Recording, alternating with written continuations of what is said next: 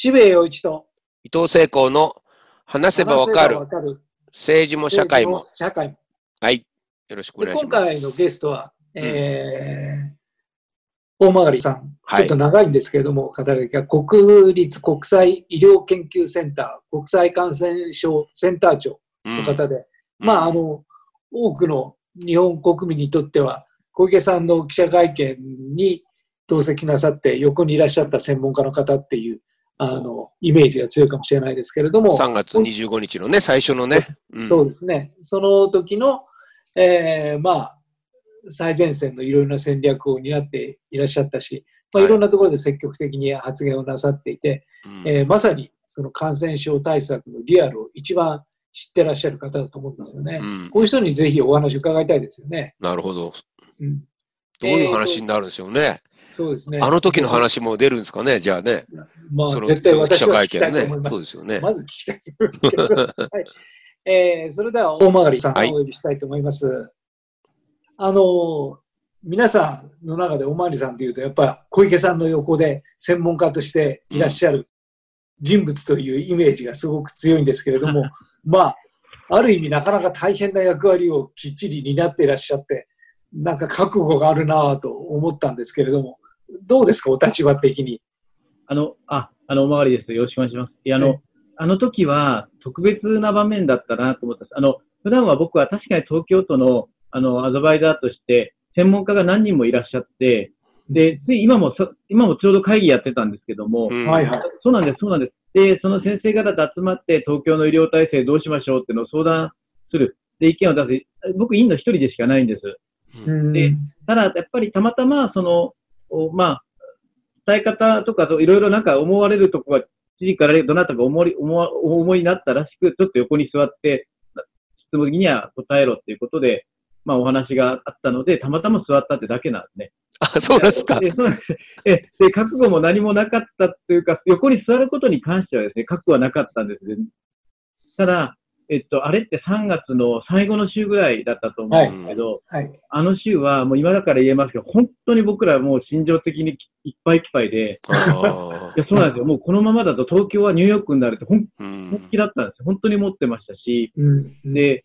なかなかことが動かないので、焦りもあったのと、ということで、もう何かなる、何かしないと、これはもう止まらないので、まあ自分ができること、喋ったりして何かお伝えできることがすればこそからするしかないなと思って、まあ、ある意味焼けっぱちみたいなところは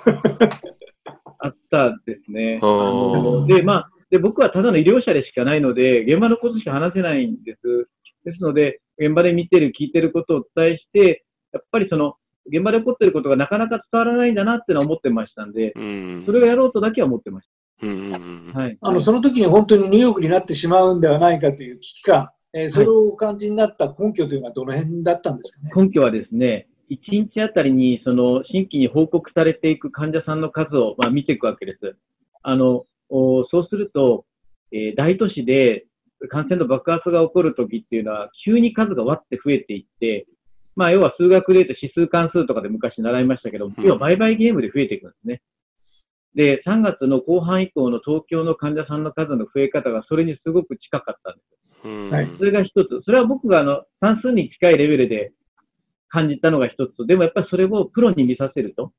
あの、8割おじさんってあの僕のお友達がいますけども、あの、え、あの、水暦役のすごいすごい人で彼、彼らのチームが予測するともう東京はそのフェーズに入りかけてる。つまり、うんニューヨークのような爆発的増加のフェーズに入りかけてると明確に言うわけですね。うんなるほど。もうそれでもう震え上がっちゃったっていうのが正直なんです。うんはいで、その後の、あの、活動というか行動とかによって、だいぶそれは変わってきてるんですか？あの、やっぱり僕、変わったんじゃないかなと思います。やっぱり、別に小池知事の提灯持ちしてるわけじゃないんですけど、でもやっぱり3月25日だったと思いますけど、うんあの、ロックダウンってことをわざと使われ、わざとって怒られちゃいますけど、あああえて使われたとか、うんうん感染爆発ショッキングですもんね。ね、うんいきなり、僕僕びっくりしたんですよ。いきなりああいう言葉が出てきたので。で、でもやっぱり、その、その前の前の週だかの3連休で緩んだ緩んだ日本は大丈夫なのかって言われてる中で、じゃあどうすればいいんだよって空気がふわっとしてた中で、うんあれをおっしゃったことで、かなり確かに、その次の日よ、やっぱり風景違いましたもんね。うんそうですね。から、あ、これだったら東京はなんとかなるかもって思ったのは覚えてます。はあ、はいはいやっぱり人手を少なくするっていうところがもう第一なんですね。そうですね。やっぱり、よく言われるのは厚労省、厚生労働省が言った3密って言われるのがリスク高いと。密密室されたところで近間が近くて、あとこうやって喋っててもウイルス飛びますので喋らない。あの、っていうのを避けるっていうのが一番やっぱり、り効率はいいんですね。賢いやり方なんです。うんた、だ、えっと、やっぱり人間の行動っていうのは、それをみんなで頑張ってやりましょうって言っても、なかなか、あの、それをみんなができるわけじゃないっていうのも現実だと思います。別にこう非難してるとかそういうことじゃなくて、なかなか難しい面がある。うんでそういう意味では、あの、行動に関してもうちょっと強く、というかかなり強かったですけど、その、えー制限、制限というか自粛をお願いしたりとか、あとお店に関しても営業の自粛をお願いしたり。お店は僕も楽しい場ですけど、残念ながら流行期においては一番危ない場所でもあるので、感染をもらいやすい。そこに関して自粛要請をしていただくっていうのはやっぱりすごく大きかったかなと思います。うんあの、今、少しずつ感染者数が減って、ええ。えっ、と、収束というか、うん。ある程度の、まあ、感染爆発ではない方向に進んでいるっていうのが見えてきているんですけれども、うん。ここに至るまでに、まあ、あまりにも唐突に起きたことだったんで、みんなびっくりしちゃって、うん。えーいろんなことをやったんですけれども、それが果たして良かったのかどうなのかっていうのがあるんですが、まず、突然安倍さんが学校閉めるっておっしゃいましたよね。ええええええあれって、今となってみると、マイナスしかなかったんじゃないかっていう評価がなんですけれども、それはどうお考えですか、あの、確かにあの話は唐突でびっくりしました。ただ、やっぱり言われていたのは、サイエンスとして言われていたのは、インフルエンザの場合は学校閉鎖は意味がありそうだと。ただ、今回の感染症は全く新しいことなので、た多分必要ないかもしれないけど、わからないっていうのがサイエンスとして、事実として位置づけだったんですね。うんはい。という中で、はい。もう、僕そこだから決断するしかなかったんだと思いますし、うん結果的には子供の感染者あんま出てませんので、なるほど。あの、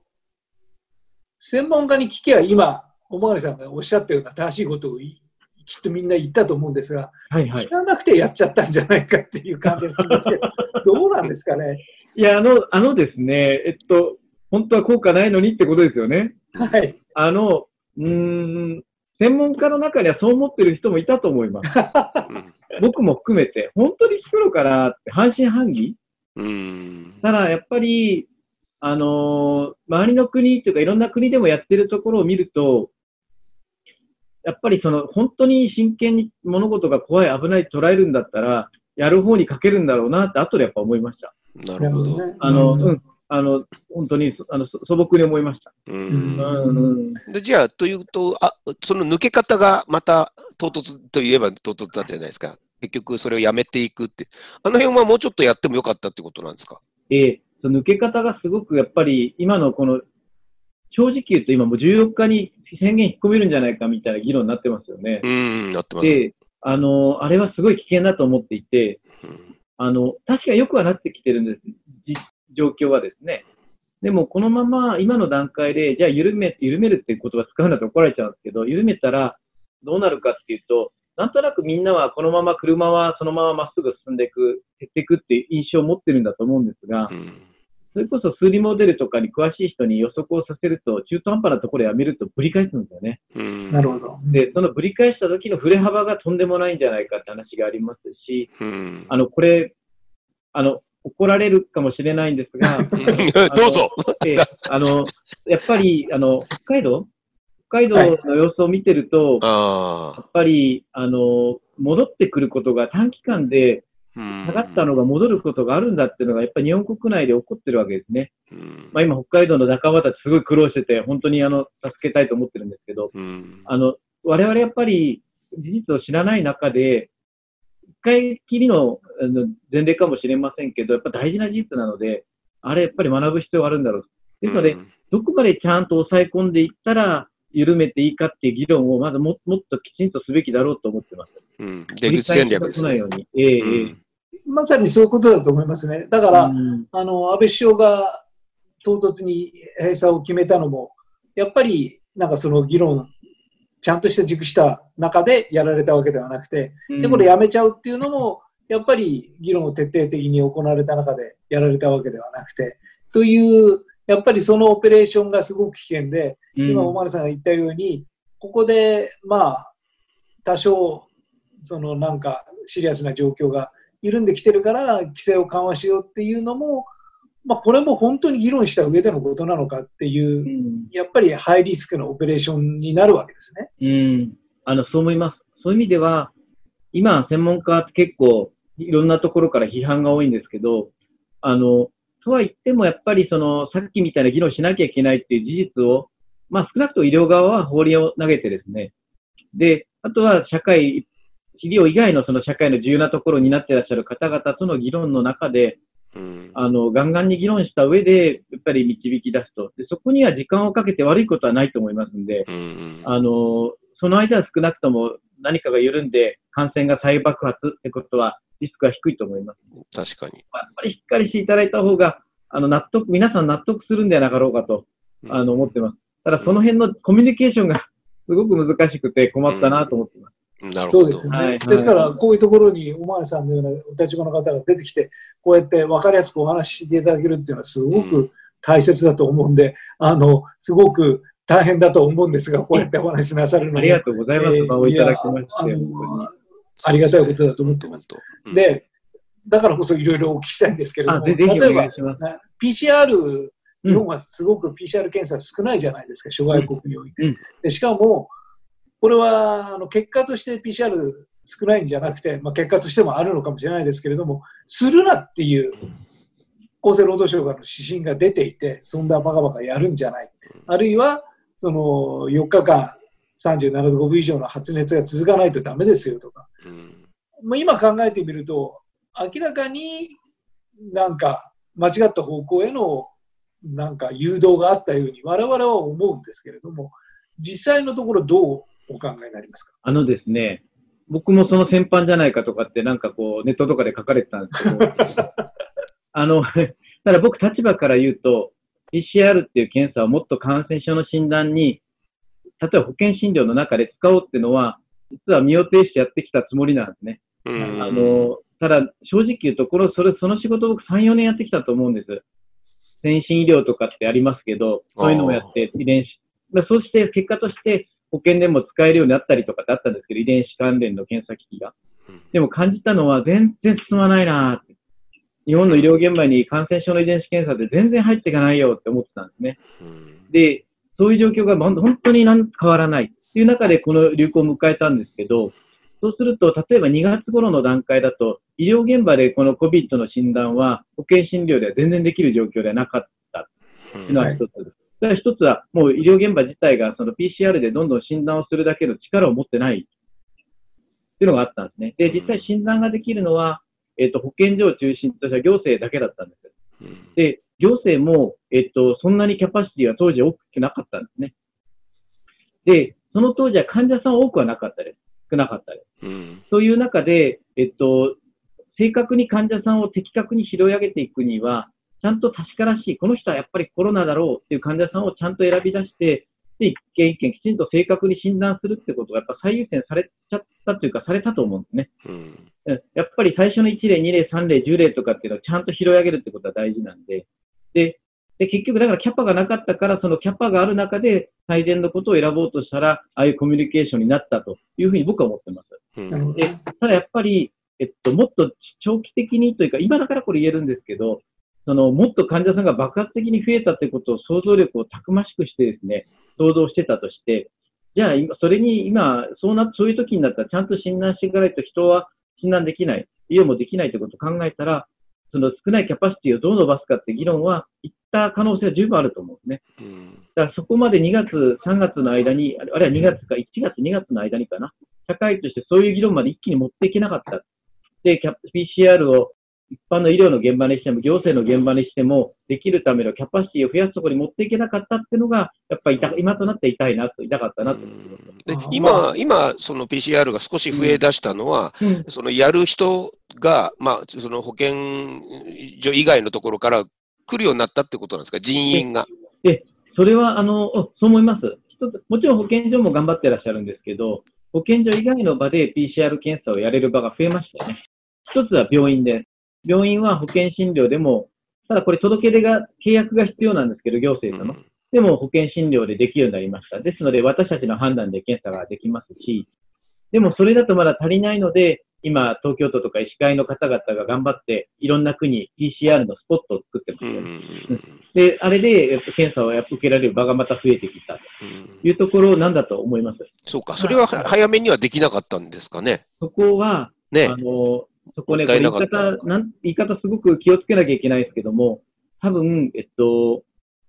いあの検査をやろうとすると、じゃあ誰がやるんだとかって話に出てくるんですね。やるっていうのは、いろんな意味がありますけど、要は、あの、患者さんの鼻に棒を突っ込んで、検検体って僕ら言いますけど、を取ってくる作業とかってあります。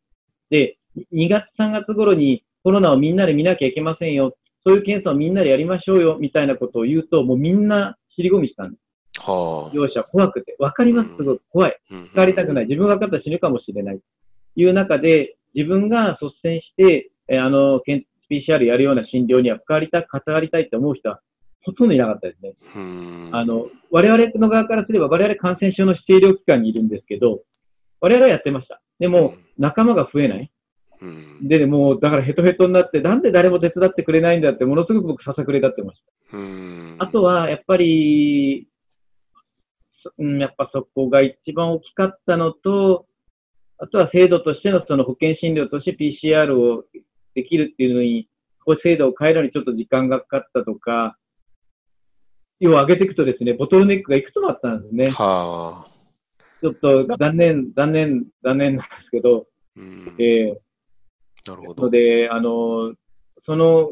ボトルネックと今も戦ってる感じです。うん、あの、だから、今のような、本当に大曲さんの今のお話は、誰もがあの腹落ちする、ああ、そうだったんだっていう、うん、うんなかなかやりきれなかったんだなと、うん、でも本当はやった方が良かったんだなと、うん、そのためにはいろんなことがあったんだなで、おまりさん素直にやっぱり我々の想像力が足りなかったのかもしれないとおっしゃっていただけるわけなんですけど、うん、そういう言葉がですね あの、国や厚労省や、あるいは、まあ、あの、おまりさんも専門家なんですけれども、専門家の主要な責任がある方から、やっぱり立場上できないのかもしれないけれども、うん、でもやっぱり出るべきだと思うし、うん、それが出ないと、うん、おっしゃるように、第2波が来るかもしれないわけじゃないですか。その時にまた同じことが起きちゃうかもしれないわけで、そのためには、1回目失敗した、どこが失敗したから、こういう、こうこういうところが失敗したから、これ直そうよねって。で、失敗したのはこいつが悪かったし、あいつが悪かったし、こういう考え方が悪かったんだから変えようよねっていう、そういう議論にならないと、なんか、うよよよよっつって、これでコロナが終わりゃ、まあ、よくはないですけれども、いいですけども、また来た時にまた同じことが起きてしまうっていう。だから、まあ、その、やっぱり大曲さんみたいに、そこまで発言するだけの勇気というのは、やっぱり当事者はなかなか持ち得ないもんなんですかね。うん、やっぱり当事者は、まあ、でも正直なところで当事者は、もう世に出てく余裕はゼロだったんだろうと思います。もう目の前の嵐がすごくて、うん、僕はまあまだ出る立場をいただけたし、多少責任感はあったので出ていきましたけども、それでもかなり無理していった気がします。つまり、行けなくていいんだったら行きたくなかった。うん、で、ね、あとやっぱり行ってみている、出てみてみると、最近なんて特にひどいんですけど、なんだろうな、僕らの伝え方はまずいんですけど、特に今空気が悪くて何言っても言い訳だろうみたいな。うん、で、批判みたいなのしか来なくて、で、正直言うと、現場のこと伝えようって気持ちはあるんですけど、そういう、こう、反応が返ってくると気持ちも折れるんですよね。そうです。わかります、わかります。で、現場のことが大事だし、患者さん目の前にいて、患者さん助けるのがやっぱ本務なんで、もうそっちだけやって雑音聞いたりとか、変な批判を受けるのは、もう勘弁的にもやっぱなり、なりがちかなと思いました。特に医療者って線が細いというか、そういうの慣れてませんので、なかなかやっぱり変えられないんだろうなと思います。ただまあ、いうことはお伝えしなきゃなと思って、今日も伺いました。いや、素晴らしい。ありありがたいです。だから、あの、あの出ていただけてすごいなという、あの、まあ、あのスタッフから、大曲さん即答であの出るっておっしゃってくださったよって言って、うわー、すごいなこれはかなりの覚悟で来ていただけるんだなという あの、ありがたいな。大曲さん、そのね、今もまだボトルネックがあるっていうふうにさっきおっしゃって気になったんですけど、うん。例えばお大きいところでどんなものがうまく通るとと通るようになるんですか？例えばですね、もう、あの、これを言うと僕何回かスルーされたんですけど、もはや、もういや、もうもはやコロナの検査は行政のものだけのものではないと。うもうこれはコロナはもう日常の生活に根付いてしまってますので、普通に保険の診療の中で誰もが、誰もがってドクターですね。うん自分の判断でオーダーをして、検査のする判断をして、保険診療として召喚されるように、もう切り替えた方がいいと思ってます。うん、まだそ、そこまではなってない。なってないんですね。でなってないんですよ。ですので、あの、そこが一つ。えっと、そこはまた言い続けていこうと思います。医師会の先生とかからもそういうことを言ってらっしゃる先生が、あの、あのお見かけするようになったので、うん僕は声が大きくなるのを期待してます。もう一つは、じゃあみんながやる気になったってなると、今度はキャパシティの問題がまた出てきます。あの、今、世界中で PCR のための機械と、えっと、あと検査をするためには薬がいるんです。試薬って言いますが、これ取り合いなんですね。うんもう全然入ってこないです。海外の優れたやつが。で、だから取り合いのなだけで、海外だけに頼ってるとダメなので、じゃあ国産のもので何とかしようとかって話が当然出てきます。あの、国産のものでやろうとかってなると、この国際化の時代に何日本でこだわってんだって怒られてきたんですけど、この数年。でも現実にこのリスクの中では、ないものは国の中で何とかしないと、うんなんともならないんですよね。うんだからそこをみんなで焚きつけて応援をしてやっていかないと、本当の意味での PCR のキャパシティの拡大にはつながらないんじゃないかなとうん僕は思ってます。なるほど。じゃあ今までも何年も同じ問題をの前に大曲さんはいらして、はい。で、こういうことが起きてしまって、ええやっぱり問題があったところに全て問題が集中して起こるってことなんですね。えあの、やっぱり、えそう思います。誰かがコロナは社会のストレステストって言ってたんですけど、本当にそうだと思います。やっぱこれできてない、これできてない、あれができてないっていうのはうん全部問題だと思うんそうですよねうん。本当にそう思います。う。うん。そうなんです。そこを変えていかないとね。だから非常に問題があらわに、しかもすごくシリアスな形で顕在化していく、まさに本当にストレスチェックに、テストになっているなという感じがするんですが、うん、で、この先のこともちょっとお伺いしたいんですけれども、はい例えば、どこに向かっていけばいいのかっていうことなんですが、例えば、まあ、このままだんだんだんだん数が少なくなって感染者、えー死亡する人も少なくなって、で、じゃあこれである程度見えてきたから、まあいろいろな規制を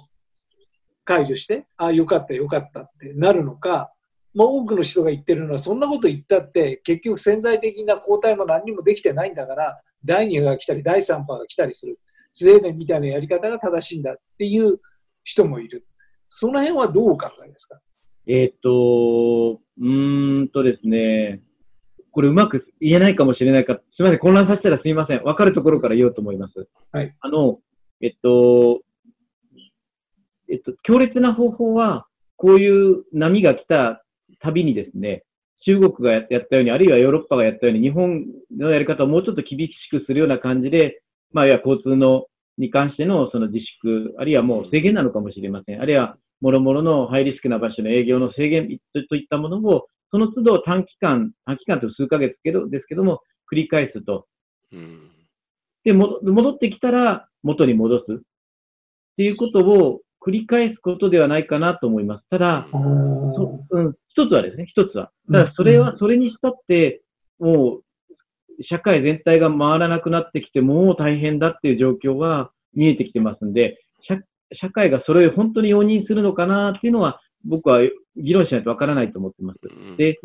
もう一つは、えっと、あの、そこまで厳しくしなくても、あの、ある程度の本当にリスクの高い場所の、例えば、への移動の制限だったり、あるいは営業の自粛を、あの制限だったり自粛をお願いして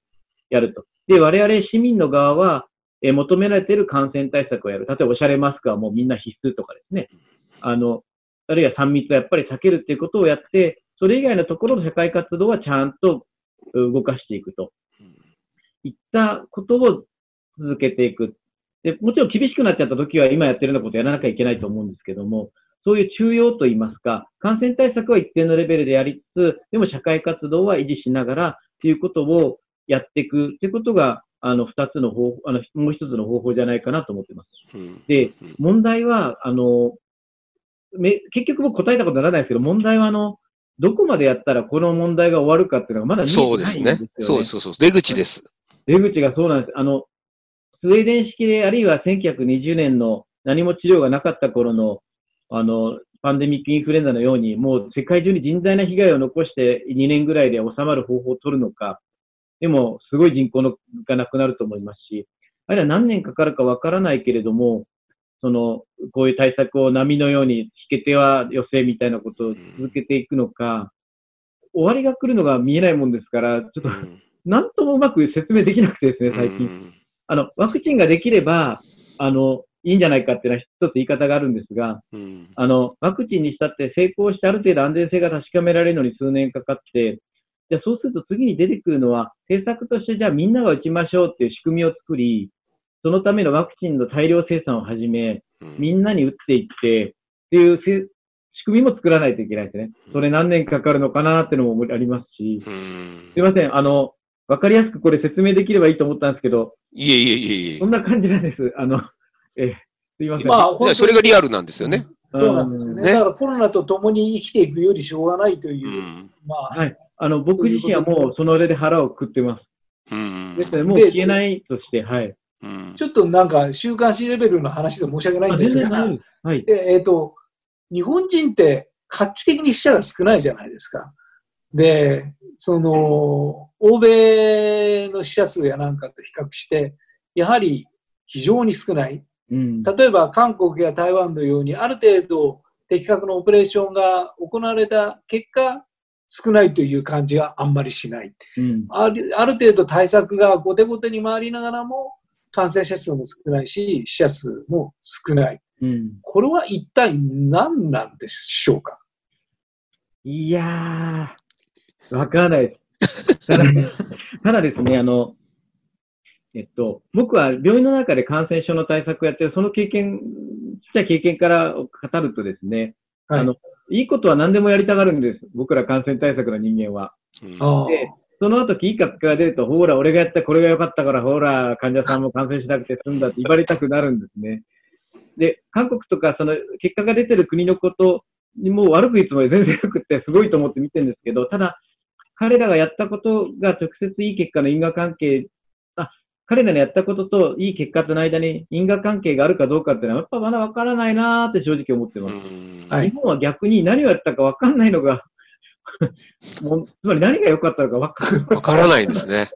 です。だからそこは見えてないのが僕らのちょっと力のなくて申し訳ないところなんですが。でも確かにそれは PCR が最初にできなかったりして、まあ、あんまええあんまりちゃんときちんとは終えてなかったってこともあるかもしれないですね。そうなんです。うん。だから、やっぱりそこは科学の目をなんとか研ぎ澄まして、我々が今見出してない根本的にキーとなるようなやるべきことうん。が多分あるはずで、それを見出していけばもっとスマートなやり方が見えるんだろうなと思ってますが、ちょっと我々の頭ではまだまだなかなかそこでは見えてないです。うんすいません、答えられないです。いやいやいやというか、あの、非常によくわかりました。うんそれ正直なところですよね、多分ね、ええそうなんです実際ね。で、い実際、あの、日本では減ってきてるんですか？やっぱ検体数が少ないからだろうってこう思う人たちがたくさんいるわけですけど。ああ、あの、もう表に出てる数字に関してはいろんな反論も出てますので、あの、それに対してもどうこういうのは僕しま、しないでおこうと思います。ただ、うん現場の感覚からすれば、我々の目の前で起こっている事実はもう変わらぬ事実で、我々嘘をつきようがないうん。のですので感じると、やっぱり4月の頭はとんでもない状況が起こってましたし、うん。でも今思えば、今はもうその状況っていうのは本当に良くなってきてます。へえ、そうなんだ集中。治療室、うん、本当に集中治療室のいる患者さんは一人一人、あの、出て行っていかれてます。それは良くなってって意味ですが、出て行かれてます。退院される、もうだんだんどんどん入院されてる方も減ってってます。うん。で日本ではなんだかんだで、あの、なんだかん、なんだかんだ言っても、いろんな意味で重症の患者さんってのは絶対病院に入ってるはずなんですね。ではあ、あのなるほど。で、そういう方々の数が、如実に減ってきているっていう意味では、やっぱり僕は少なくとも、あの、やっぱり状況良くなってるんだろうと、あの、一定点観測でありますが、うんあの、思って見ています。なるほこういうとど。笑われちゃうんですけど、お前の目の前の事実だけだろうって笑われちゃうんですけども。うんはいはい。でもまあ実感としてっていうことですもんね、お医者さんとして。強く実感としてあります。うん、はいはいはい。わかりました。もう今日はすごくリアルなお。話で、あの、すごく、すごく、あの、踏み込んだことまでお話しいただいて、いえいえいえいえ。あありがとうございます。ありがとうございますあ。りがとうございます。お立場もあるのに、本当に申し訳ない。本当です。よ。いえ、とんでもございません、本当に。ありがとうごえーざいまで、これに味を占めまして、これからコロナっていうのはいろいろな、もう、その時々、日々いろんな状況が変わると思いますので、うんあの、懲りずにまた来ていただけますかね。す。あの、もうその場で話せることは全部お話しますので、また、あの、いやー嬉しいですいただければ、え、ぜひお願いします。ありがとうございますありがとうございます。じゃあ、あの、本当に、本当に読めますのでね。すぐ読みますよ。わかりました。大丈夫です。はいどうもありがとうございました。ありがとうございましたありがとうございます、本当に。ありがとうございます。